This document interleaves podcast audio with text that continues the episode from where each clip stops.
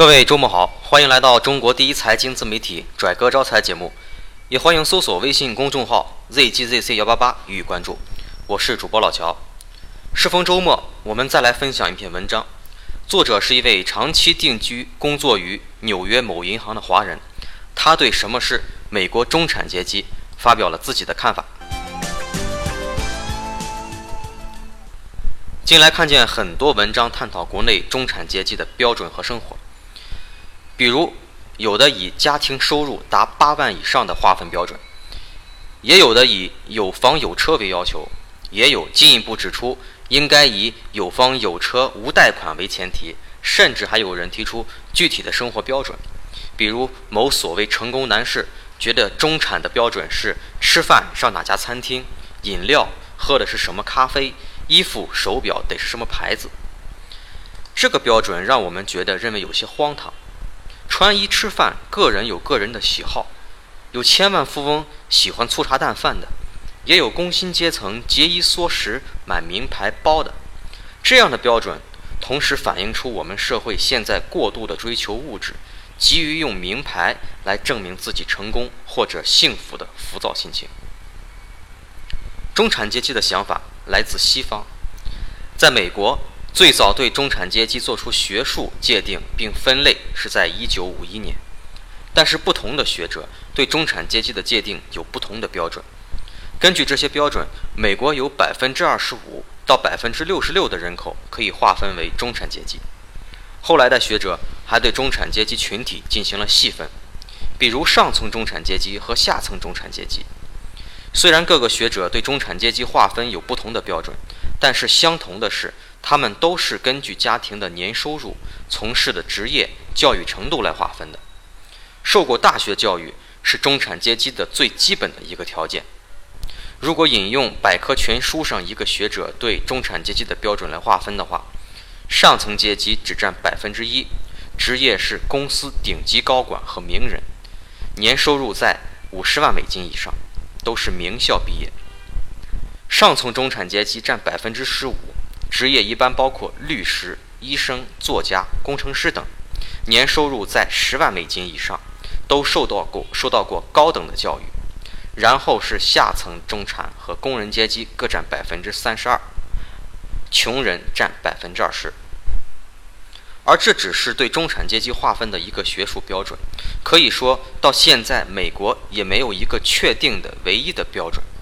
比如在减税大战中，民主党人认为二十万美金以下的为中产，共和党人认为则低于十三万的才为中产，也有的将二十五万以下划分为中产阶级，二十万以上为富人。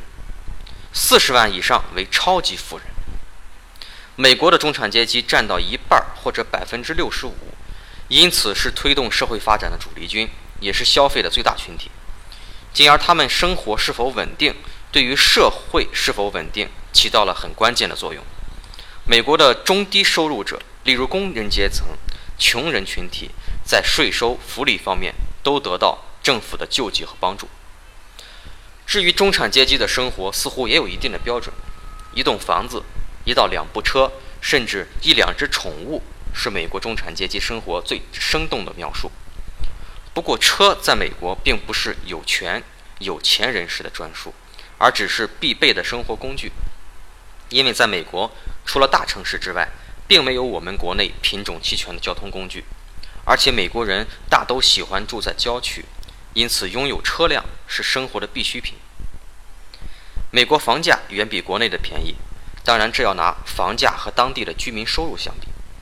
美国中等大小房屋全国平均价位十八万左右的样子，居民年家庭收入去年为五点九万，因此置房的压力并没有国内的大。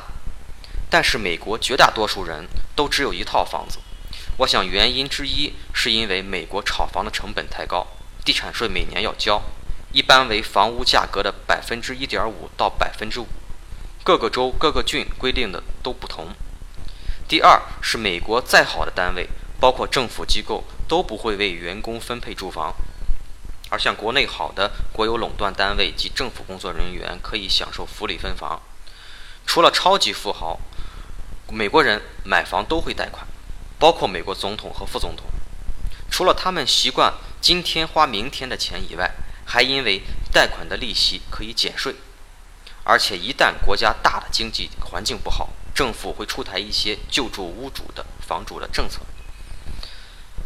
和国内那些富裕中产家庭个个拥有几套住房、热烈购买奢侈品不同的是，美国的富裕中产更在意的是享受每一天的生活，比如海外度假，在花园里建游泳池，购买船舶等等。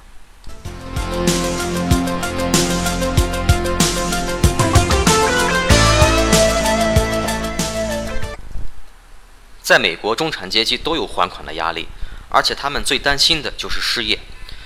在国内的国有单位、机关上班，一般只要没有重大的道德或职业上的大差错，可以在一个单位混到退休。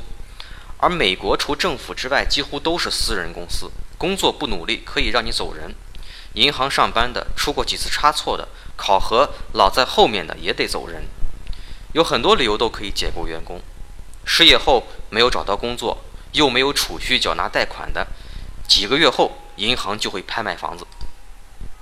和国内相比，美国中产阶级比较无忧的是医疗，当然前提是得有一份工作。美国的绝大部分公司都提供医疗保险，包括那些几个人的小公司、店铺等等。很多公司为兼职人员提供全面的保险。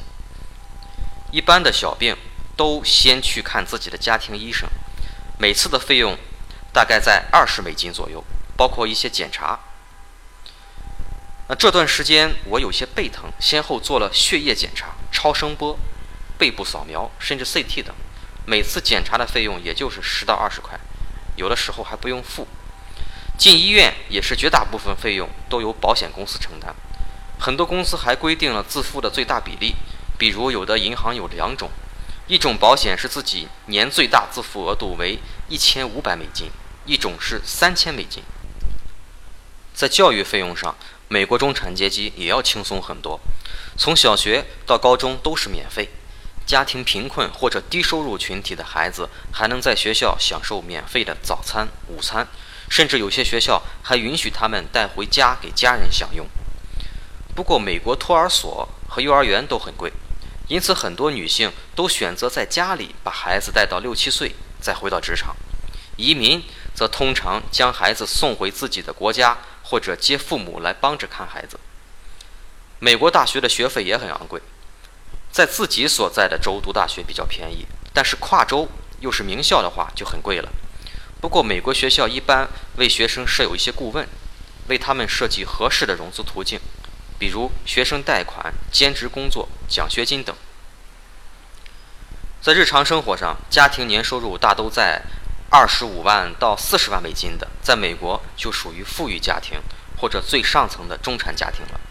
但是感觉他们的生活远远没有我所看到的国内的那些好的单位的普通员工过得阔绰。房子大多都是一套，夏天的衣服、鞋子上一百美金，他们都觉得很贵。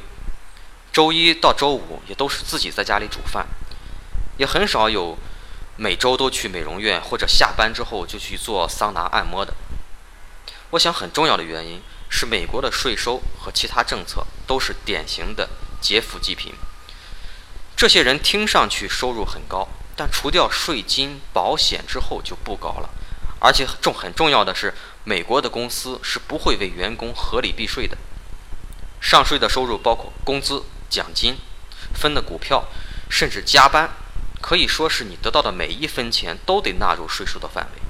他们也没有任何隐性的收入。